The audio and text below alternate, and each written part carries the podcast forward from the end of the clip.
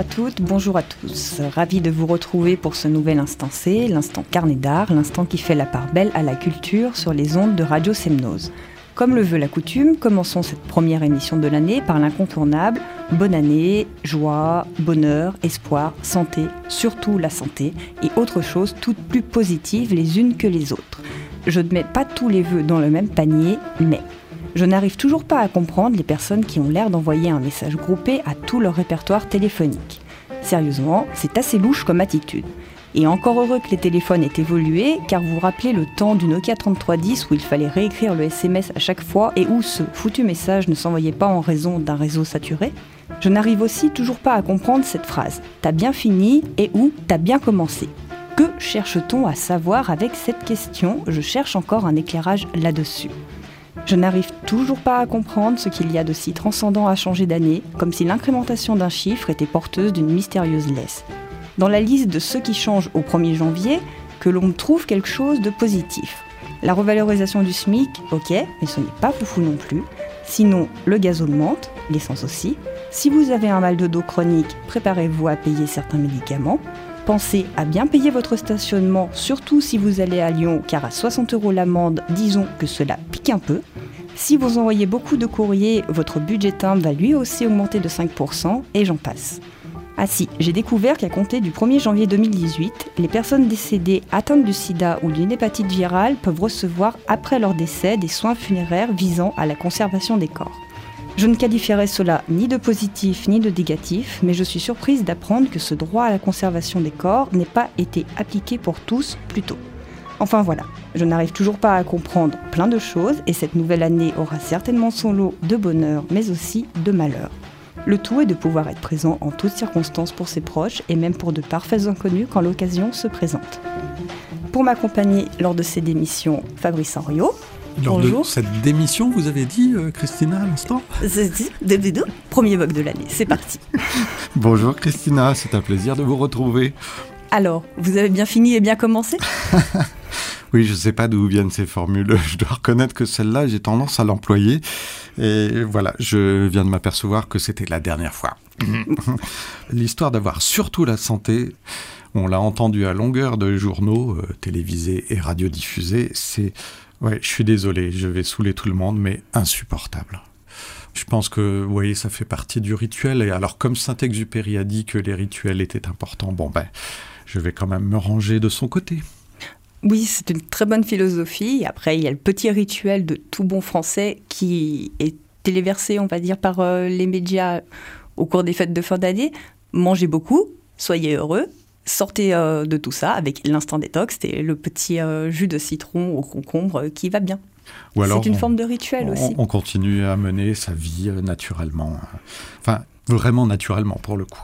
Je suis plutôt partisan de cette option. Tout à fait d'accord.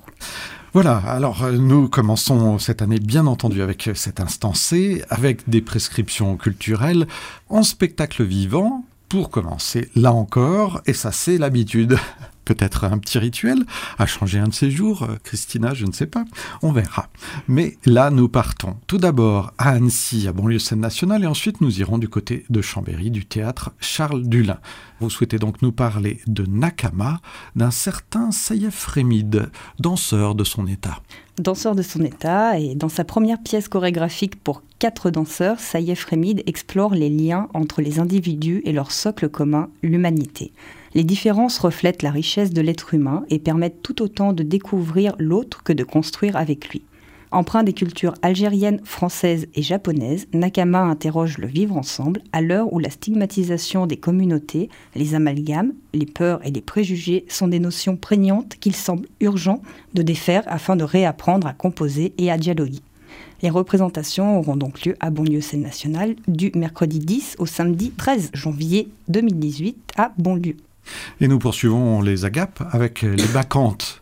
Les bacchantes, donc, qui sont mises en scène par euh, Sarah Lorca, et là, elle s'empare du texte d'Euripide dans une réécriture où la pièce se déroule par fragments, où l'ordre original des scènes est remanié, comme pour mieux recréer un lien avec le temps présent.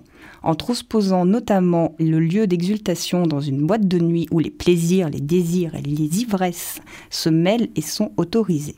Les bacchantes sont résolument empreintes de modernité. Les trois acteurs prennent en charge plusieurs rôles pour questionner les frontières identitaires et les capacités d'aveuglement dans un trouble du réel. Les représentations auront lieu du mardi 16 au jeudi 18 janvier, donc au théâtre Charles Dulin de Chambéry. Voilà, donc euh, avis aux Annéciens comme aux Chambériens. C'est comme ça qu'on dit pour Chambéry d'ailleurs? Oui, c'est ça. Ouf. Vous avez plein de choses à nous raconter par rapport au musée fort d'Aix-les-Bains. Oui, alors pour commencer cette année, un petit focus sur l'exposition du musée fort d'Aix-les-Bains parce que l'atypique collection du Docteur Fort, qui compose aujourd'hui la plupart des œuvres de la collection permanente du musée, témoigne d'une époque et du glorieux passé de la ville. En dehors des expositions temporaires, il est toujours bon de rappeler et de découvrir ou redécouvrir ce musée qui possède la deuxième collection publique d'œuvres de Rodin en France, dont L'homme qui marche, qui influencera certains des plus grands artistes du XXe siècle, tels qu'Alberto Giacometti. L'histoire de cette sculpture est révélatrice de l'œuvre de Rodin et a été présentée pour la première fois en 1900 lors de l'exposition universelle de Paris au pavillon de l'Alma. Assemblage de l'étude du torse de Saint Jean-Baptiste et de jambes, on peut lire dans L'homme qui marche l'obsession pour l'artiste de l'étude du mouvement. Rodin donne vie au bronze en se dispensant de ce qu'il considère comme inutile à cette action de la marche, l'homme n'a ni tête ni bras. En réalité, le mouvement étudié est en décalage avec la réalité. Il transparaît aussi la forte influence de Rodin sur euh, l'art antique et les illustres artistes de la Renaissance italienne. Le buste de l'homme en question est révélateur de la façon dont Rodin travaillait, modeleur, assembleur et bâtisseur. Cette étude de buste en plâtre à l'origine est datée des années 1870 et elle a été laissée dans un coin d'atelier pendant plusieurs années avant d'être retrouvée abîmée par le temps, écorchée par les aléas de l'humidité et de la poussière. C'est dans cet état d'effritement que Rodin décidera de garder ce buste, de lui coller deux jambes et de créer ce qui compte aujourd'hui comme un de ses plus illustres travaux. Vous aurez peut-être compris euh, la chose.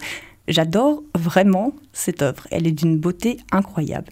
Et donc nous pouvons la voir au musée Fort. Le euh, musée est ouvert pendant les vacances euh, scolaires et n'hésitez pas aussi à profiter de la gratuité du musée le premier dimanche du mois si ma mémoire est bonne.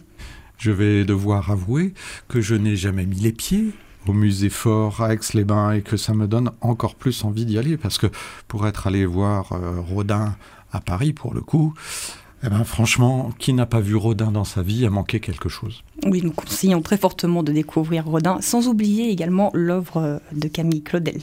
Évidemment. Pour ça, il faut se rendre à Nogent sur scène, c'est un, peu plus, euh, un peu plus compliqué. Pour avoir vu euh, Giacometti et L'homme qui marche, alors là aussi, il y a de quoi découvrir, hein, mais il faudra aussi aller un peu plus loin encore vers Saint-Paul-de-Vence, du côté du sud de la France, là évidemment. Non, mais dans un premier temps, nous irons du côté d'Aix-les-Bains ensemble, si vous le souhaitez. Volontiers, Christina, ce sera un grand plaisir. Nous terminons avec de la musique et un concert d'Angélique Kidjo à banlieue scène nationale que l'on retrouve, et puis également une session de rattrapage, toujours en compagnie d'Angélique Kidjo à Chambéry la semaine suivante.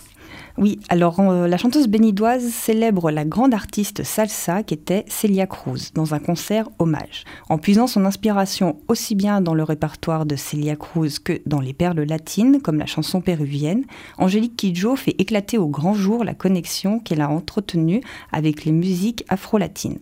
Depuis plus de 30 ans, cette star continue de propager un message d'amour et de respect, creusant son sillon dans la richesse des musiques africaines, élargissant son spectre aux influences venues d'ailleurs. En concert, elle est comme une tornade à l'énergie inépuisable et communicative, du bonheur à l'état brut, en perspective. Donc rendez-vous, comme Fabrice vous l'a mentionné, soit le mardi 16 janvier à Bonlieu Seine Nationale, puis le samedi 20 janvier à l'usine Rubanox de Chambéry. Et ce concert aura lieu dans le cadre d'un temps fort consacré à l'Afrique qui est organisé par l'espace Malraux de Chambéry et on aura l'occasion d'en reparler dans une quinzaine de jours dans le prochain épisode de l'Instant C. Ce sera avec euh, grand plaisir parce que c'est important de parler de ce continent. Alors là, nous partons en voyage du côté, vous l'avez compris, non seulement du Bénin mais un peu plus loin au Pérou avec Angélique Kidjo et Toromata. Il s'agit d'un morceau enregistré lors d'un concert à Prospect Park à Brooklyn, donc aux États-Unis. C'est bien ça? Oui, c'est ça. Toromata, qui représente un ou un symbole de la musique péruvienne initialement développée par les esclaves noirs. Nous y partons. Merci beaucoup, Christina. À dans 15 jours, par conséquent. Oui, merci à vous. À dans 15 jours.